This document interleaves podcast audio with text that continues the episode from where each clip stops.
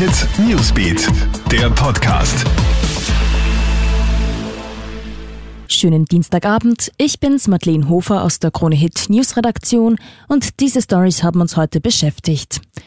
Mordalarm in Oberösterreich. Ein 60-jähriger Mann dürfte in Neustift im Mühlkreis im Bezirk Rohrbach seine Lebensgefährtin getötet haben. Er hat selbst den Notruf gewählt und sich nach der Tat gestellt. Offenbar ist ein Beziehungsstreit eskaliert. In einer Hütte im Wald soll er dann die Frau durch Gewalt gegen den Hals ermordet haben. Der Verdächtige konnte festgenommen werden. Nähere Details zu der Bluttat sind aber noch nicht bekannt. Update zum Corona-Cluster St. Wolfgang. Es gibt mittlerweile 62 Fälle. Laut dem Land Oberösterreich sind bereits alle 1000 Tests ausgewertet.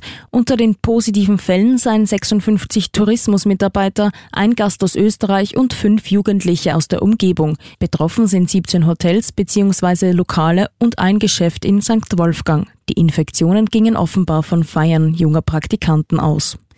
16 Jahre Haft, so lautet das Urteil im Mordprozess um einen Top-Banker am Landesgericht Wiener Neustadt.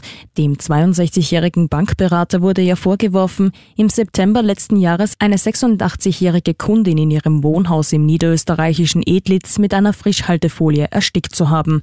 Das Urteil ist nicht rechtskräftig. Und weil in Belgien die Corona-Zahlen steigen, führt die Provinz Antwerpen eine nächtliche Ausgangssperre ein. Ab morgen müssen die Bewohner zwischen 23 und 6 Uhr zu Hause bleiben, wie der Krisenstab nun entschieden hat. Außerdem ist das Tragen einer Schutzmaske an allen öffentlichen Orten Pflicht, wo der Mindestabstand nicht eingehalten werden kann. Auch das Arbeiten von zu Hause ist teilweise verpflichtend.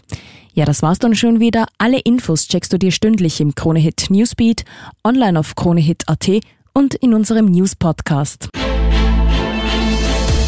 Krone Hit Newsbeat, der Podcast.